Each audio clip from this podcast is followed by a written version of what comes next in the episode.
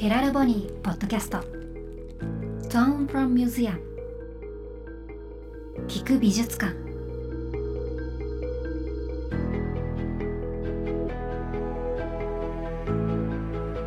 福祉実験ユニットヘラルボニーの契約アーティストにフォーカスするポッドキャスト。Tone from Museum 聞く美術館。こんにちは小川沙羅です。そして私のパートナーは。増田孝です。どうぞよろしくお願いします。お願いしますそして今日も双子のお兄様文人さんにお越しいただいています。よろしくお願いします。よろしくお願いいたします。松田文人です。お願いします。いや前半の方ではたくさんあのヘラルボニーとはっていう話をしてきたんですけど今回はあの実際に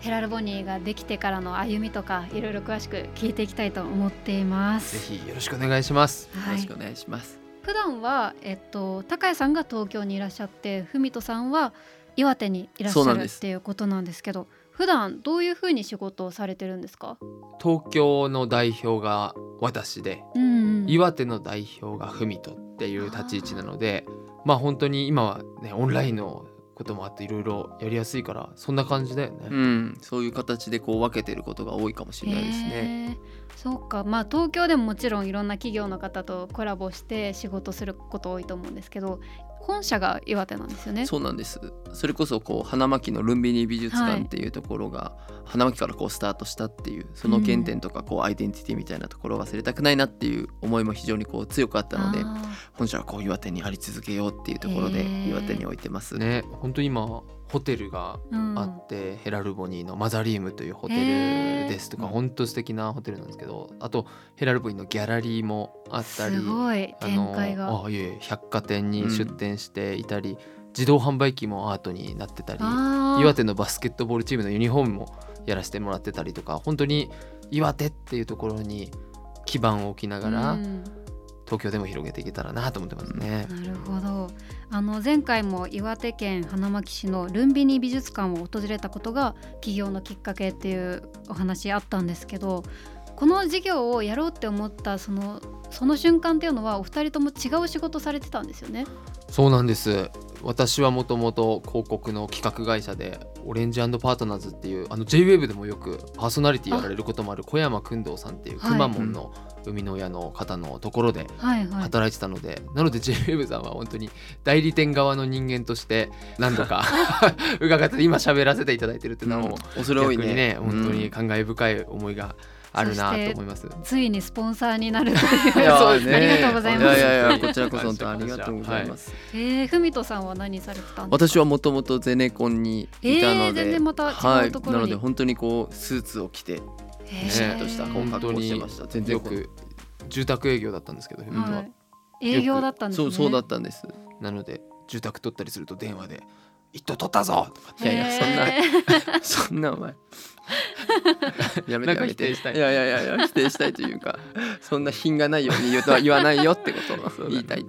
いやでもわかんないですけどその時の営業力とかスキルみたいなのってその会社を作って広めていくって大変じゃないですか。その時にめちゃくちゃ役立ちそうじゃないですか。あーでも確実に生きれるのはお互いうん。会社を4年やって起業をしてるんですけども、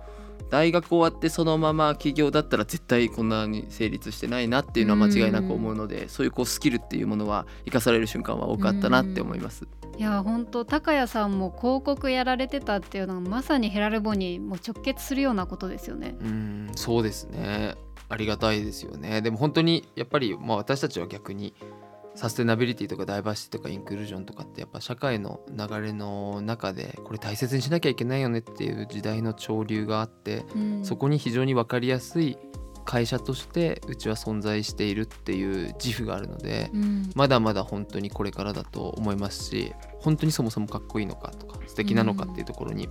逃げずにあのやっていきたいなって思いは強くあります、ね。本物としてこう成立していくような状態っていうものは何なのかっていうところは問い続けたいなって思います。ーすごいな。今見てるだけでも本当に本物だなと思うしかっこいいなって思うんですけど、ねまだまだ突き詰めているということであのありがもとうございます。ともと。めっちゃ喜んでるって。いやいやでも本当に。岩手の宝になりました。ね。ありがとうございます。確いや本当そうだと思います。でももともとはヘラルボニーっていう名前じゃなくてその前身のムクっていうところから始まったんですよね。そうなんです私たち今31なんですけれどもあの無垢を始めたのが25から27歳ぐらいのタイミングか25ぐならいじゃない？うん、ですかね。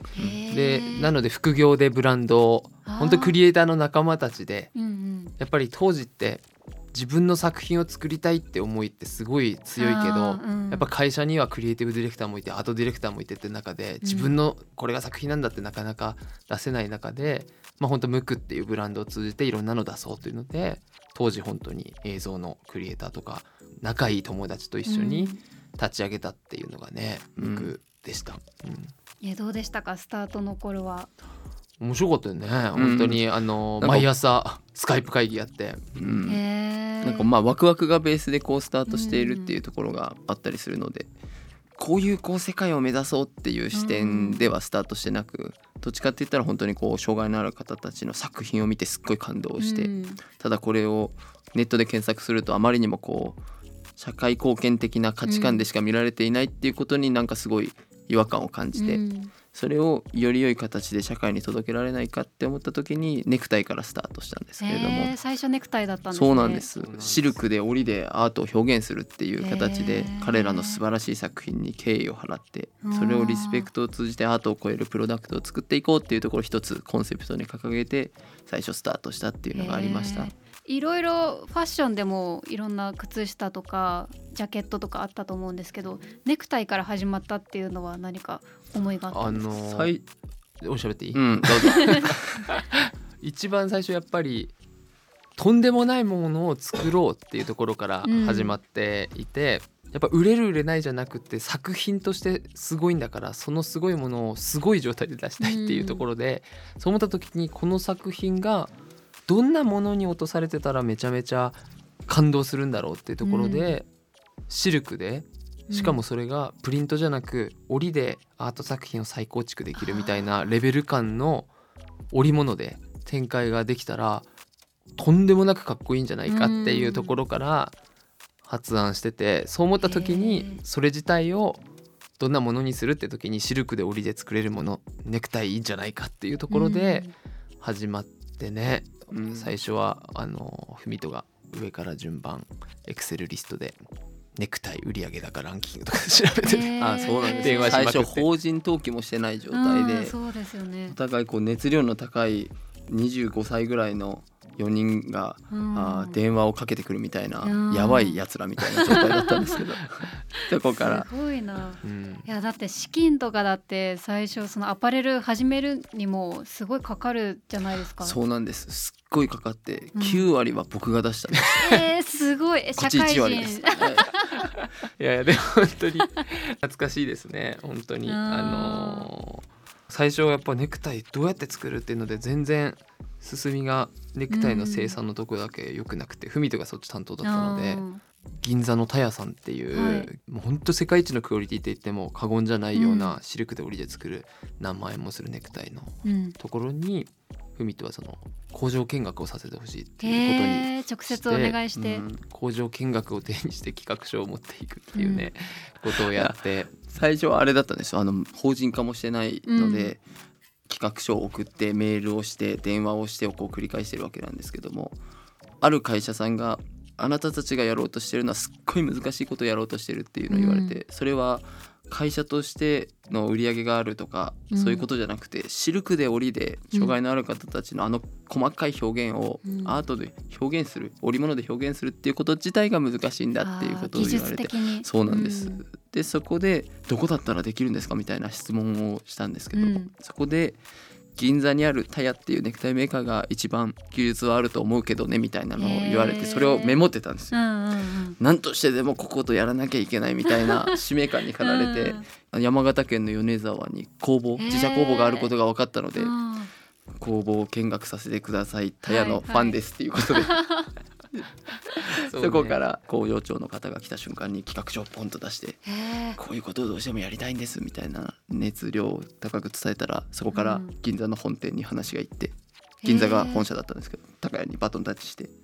なんとかこうつながったみたいなのが最初だったですね。でもそれはたまたまですけど東北と東京でなんかうまくつなげましたよね。そうですねやでもそうやってプロダクトのそのアイデアとかが生まれたとしても結局作家さんがいなければできないことじゃないですか。その作家さんを見つけてさらに契約まで至らせるっていうことは難しかったんじゃないですか？でも本当にその最初岩手県の花巻のルーピーリ美術館はい、にその企画書を持って行ってうん、こういったことをやりたいんだっていうのを伝えたのはすごい覚えてますね。でもその時にやっぱりルビニ美術館の板垣隆さんってすごく尊敬する、私も大切な人生変えてくれた人だなと思ってるんですけど、うん。その人からもその人だけがすごいあの3人出てたんですけど、うん。あの彼らと一緒にやってみたいってすごい言ってくださってそれですごく話がトントン進んでいったっていうのは覚えてますね。結構作家さん本人の了承を得るのももちろんですけどそのご両親とかともお話をされるわけですよね。あしますします。へはい。ー契約のプロセスっていうのは具体的にどんな感じで進んでいくんですか？あーでもいろんな形がありますけどねやっぱりその作家さんの作品を拝見させていただいて、で私たちって知的障害がある人みんなみんなアーティストですっていうわけではなくって、うん。今やっぱ金沢の21世紀美術館のチーフキュレーターやってる黒沢さんっていう方が作品を一緒に選定をさせていただいていて、その中で本当に素敵だねっていう形になってそこから実際にお会いをしてお父さんお母さんともお話をして。その中でご契約していくっていうプロセスをすごく丁寧に踏んでいるなと思います。うんあとやっぱすごく大切にしてるのは著作権を買い切らないっていうのはすごく自分たちも大切にしてへてー。正直なことを言うと例えばもうこの作品はヘラルボニーに帰属します。うん。最初に何十万かお支払いして全て私たちで管理しますってやって、うん。それを商社さんとか代理店さんにガンとどんどん広げてくださいってやったら、結構多分回ると思うんですね。うん。ただやっぱそれをやってしまうと、うん作家さんや親御さんたちと価値観を共有していって、うん。一緒に進んでいくっていうプロセスを踏むことができないので作家さんに著作権を帰属させているっていうのはすごく意識して私たちが支援するんじゃなくて私たちはやっぱり逆に支援されていてある種やっぱ伴走者でありたいというところがありますのでそことかはすごい意識してる部分としてあります。うん。こういう形のビジネスって一歩間違うともう簡単に搾取的なことになっちゃうじゃないですか。やっぱそこへの配慮はもう本当に細心の注意を払ってっていうことですよね。うん、まあでも本当にね作家さんがどれだけ嬉しいのかとか、やっぱあのご家族がそれを望むのかっていうのがすごい重要で確かに。例えばヘラルボニーと契約する作家の中とかでもこう確定申告をする作家さんとかもこうどんどんうん。現れていったりするんですけどただお金っていうものはある種のこう結果でしかなくて、うん。それが一番こう大切ではないっていう。本当にこう自分本人としてやりたいかどうかとか親御さんとしてやりたいかどうかとかその福祉施設の皆さんにとってどうかっていうところそのプロセスをすっごいこう大切にしてたりするので、企業さんとこうコラボする時とかも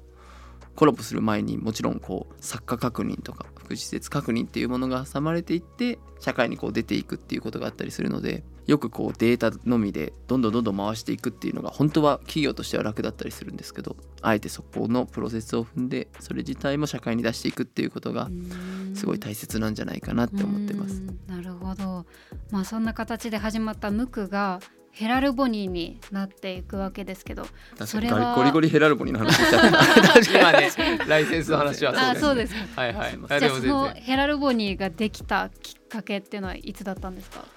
きっかけはでも本当に無垢が2年目に入るぐらいまあ本当1年半とかそのぐらいのタイミングで、はい。やっぱりなんか自分自身もあどんどんこういうことがやりたいんだっていうのが、そういう自覚的になっていったんですよね、うん。やっぱそれは売り上げが上がって粗利も出てこれで食えるぞっていうことではなく正直もう本当ビビたるもんで全然これでは厳しいっていうのは間違いなく物販で分かってたんですけど、うん。自分はこういうことがやりたいんだなっていうことをダウン症のお子さんがいてお腹の中にいることが分かってでももともとムックがテレビで NHK 取り上げていただいたことがあって、うん。その時にやっぱり産むことを決めましたってご連絡があった後へにー。ネクタイが4本パンパンパンパンってオンラインストア動いたりとかそういうこともやっぱりある中でこういった活動は求められているんだっていうところと自分がやりたいっていうところが両輪が重なった部分があって、うん。そこがどんどん大きくなってうん。突然やろうと思って夜中にふみとに電話して「俺辞めることにしたから お前も辞めろ」って言言ったのはすごい覚えてます。うん。確かに。なのでまあ産むことを決めたっていうこと自体もうん。ヘラルボニーとしてのすごい責任も感じるし、うん。よりその子がこう幸せになっていってもらいたいっていうところはあーもちろんあるのでそこも含めてヘラルボニーとしてこうその子がこう幸せに生きていくためのうん。相乗を作っていきたいなっていうのはあります。うんいやだってもしかしたらですけどその生まれた子がいつかヘラルボニーのっていうこともなくはないわけですからね。うんそうですね。そうですね、うんそうなってたらうん嬉しいです。まあ、そうじゃなくてもその活動を見ていて感じることとかご両親があの励まされることっていうのももちろんあると思いますし届いたっていうきっかけがあったんですね。うん、そうですね、そこから本当に初期衝動で。私が本当に大したものじゃないんですけどちっちゃい財務をやってたわけですけども、うん。その財務の中でもこう全然売り上げ上がってないし、うん。そもそも食えないみたいな状態だったんですけど、ででもいつかはどこかのタイミングで起業はしたいよねみたいなのはざっくりと思ってるみたいな状態だったんですけど、急に思い立って俺辞めるって今日会社に言ったわみたいな。うん、もうそうですね。突然やめようって思ったんですよね。ね。のそれでその日にもう上司に伝えて、へ ふみとーに電話して。上司もびっくりですね。はい。それもずっと考えてるかのように喋ったんでしょ もはやもうずっと考えて温めてきましたみたいな感じで喋ったらしい。うん。まさか今日思いついたとはみたいな。そうですね、うん、でもそれは覚えてますね。へー。え無垢のまま行こうとは思わなかったんですか？うん。なんかこれを自分のフルコミットしたいって思いがすごくうんうん。強かったんですよね、うん。ここに思いっきり自分の時間とリソースと魂を授けたいなっていうのをすごく思って、うん。まあ気持ち新たにみたいな。そうですね、うんでも結局はやっぱり最初独立した時はどうしてもやっぱヘラルボニーだけでは厳しかったんで、前職のお仕事もいただいいて、うんうん。本当に食いつながせていただいてね、その中で徐々に徐々にヘラルボニーでの福祉のお仕事とかもどんどんいただけるようになって、うん。あの社員も雇えるようになってっていう形だったんで、なるほど。はい。いやあの2020年8月に川徳百貨店でヘラルボニー第1号店をオープンされたっていうことなんですけど、まあ、ここからヘラルボニーというブランドが徹底的に強化されたっていうことで最初はどんな商品を売ってたんですか？それこそシグネチャーというか一番最初のスタートがネクタイだったりしたので、まあ、アートのネクタイとハンカチとかそうですねスカーフとかうん。ブラウスとか、いろんなところにこうどんどんどんどんこうインテリアにもこう落ちていったっていうところでライフスタイルそのものにも変わっていったなっていうところはあります。うんまあ、最初はそういうアパレル系が多かったのかなと思うんですけど今本当におっしゃってたインテリアとか雑貨とかすごい多岐にわたってるじゃないですか。でその一つ一つがちゃんと物としての質も高いわけじゃないですか。それも一つ一つどこで作るのがいいのかっていうのをネクタイの時みたいに探してったってことですか？でもそれもありますね。へー。本当にこうより良い形で社会に届いていくっていうこともすごいこう大切にしていたりするので、ヘラルボニーってなった時に障害のある方のアートとか色眼鏡で見られやすいからこそ、うん。商品買ったら本当に素晴らしいものだったっていうプロセスも含みでものづくりそのものにはすごいこだわっていきたいなっていうところはうん。ありますね。うん。なるほど、でもやっぱ私たちはスペシャリストではうん。ないのでうん。本当にメンバーの社員の皆さんにやっぱファッションデザイナーの方もいらっしゃいますし、本当デザイナーの方もいらっしゃればクリエイター関係なく営業の方もいれば本当にたくさんのメンバーがプロフェッショナルで支えてもらってやってます。へー。なるほど特になんかインパクトのあった商品とか注目集めた商品ってあったりしますか？なんだろうな。難しいな。プロジェクトはいっぱいあるけどね。商品はやっぱこれだってのを作りたいので一緒に番組で作りましょう。あーぜひぜひ。もちろんねスカーフとかハンカチとかはすっごい売れてはいるけれども、うん作家さんでいうと今どれぐらいの方が契約されてるんですか？153名の作家さんがご契約して主に知的に障害のある作家さんなんですけれどもそうですね本当にたくさんの皆さんとご一緒してます。すごいですね。それはもう日本全国のっていう。そうですね最近はもうアメリカもいらっしゃいますしタイもいらっしゃいますし今度北欧もおそらくありますし、はわあ。作家さん本人とかご両親の反応とかありましたか？私たちってやっぱり担当者をつけてるんですよね、吉本興業さんだったらマネージャーがいますのと。ほぼ一緒でこの福祉施設は誰々が担当。この福祉施設は誰々が担当っていうような形、愛が出てくるっていうのはすごくうん。あって、どこどこの施設と私はやってるから社内でもその作家を推したいみたいなのが、うん。各メンバーあの担当が施設があるからそういうのがあってやっぱりそういう関係なのでたくさんご連絡もいっぱい。お手紙とかすごいめちゃくちゃ多いです。ありがたいことに。嬉しいですよねお手紙とかで反応が来たら。そうですね。たくさんあるんですけどその中の一つですごい覚えているのが初めて息子が誇らしく思えましたみたいな連絡も中にはこうあってーうん。なんか息子はこう社会に迷惑をかけているだけの存在だと思っていたんですけれども、それこそヘラルボに行っていきなしそのお息子の作品障害のある方の作品そのものが例えば銀座で展開されたりだとか大阪の一等地で展開されたりっていうそれをこう見ることによってその作品を美しい素敵だって言ってくれる人がそこにこう存在していて、うん。そこにこう購買行動が落ちていくっていうところがあったりするので今まで見てきた景色とはまた違うこう景色を見れてることだなっていうことを思ってたりするので、地方であればあるほど結構こう障害のある方へのお目線とか価値観先天性の知的障害がもはやこう育て方の後天性だと思われてるっていうところもまだ少なからずある中で、うん。まあ、そこがヘラルボニーを通じてこういう作家がいるとか挨拶がされるようになるとか地域で生きやすくなっていくっていう、まあ、そういうこう循環になっていったらすごい幸せに思いますね。うんそうですね。今後ヘラルボニーとしてこうやってみたいこととかビジョンみたいなものってありますか？そうですね今後異彩を放てっていうこの異彩がもっともっとこう拡張された異彩に変わっていくと思うんですねうんヘラルボニーって。それはアートに特化しただけの異彩ではなくっていろんな例えばもしかしたら身体障害のある方かもしれないしそれは食の部分かもしれないしスポーツの部分かもしれないしいろんなこう異彩が放たれていく状態に変わっていくうんそういうヘラルボニーでありたいなっていうのは思います。高谷さんどうですか？ヘラルボニーっていう言葉が誰しもが参加できるみたいな意味に脳内変換できるような社会になったらいいなと思ってて、うん。もしそうなったら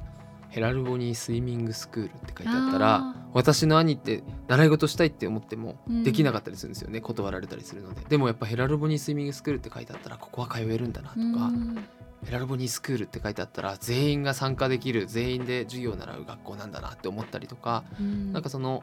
ヘラルボニーっていうのが障害のアートってものをさらに超えてうん。誰しもが参加できるっていう意味に拡張された世界っていうものが生まれていったらいいなと思いますね。何年後ですか？何年後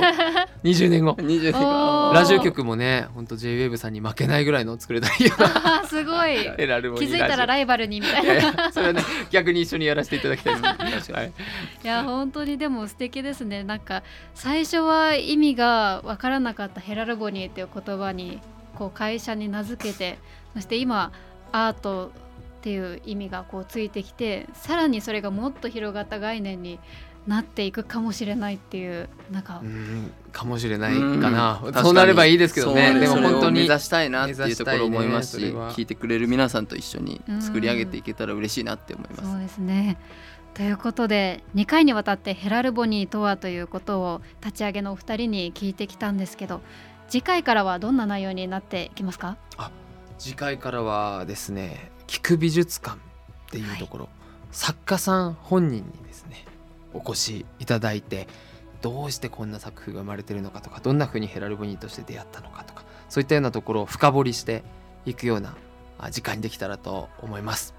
楽しみです。本当に作家さんと会えるんですね。あ私も。そうですね。いや私は逆にやっぱ JWAVE さん六本木ヒルズにございますんで、はい。六本木ヒルズに実際いらっしゃって一緒に収録できるってこの光景自体をすごい見たかった部分が非常に強くあってこれから一緒にあの、うん。作っていけるの嬉しいなと思います。ありがとうございます、えー日曜9時からの J-WAVE アクロス・ザ・スカイでもヘラルボニートーンフロムアートとしてさまざまな魅力あふれるアートのご紹介をしています。こちらも合わせて聞いてみてください。ヘラルボニーポッドキャスト。トーンフロムミュージアム聞く美術館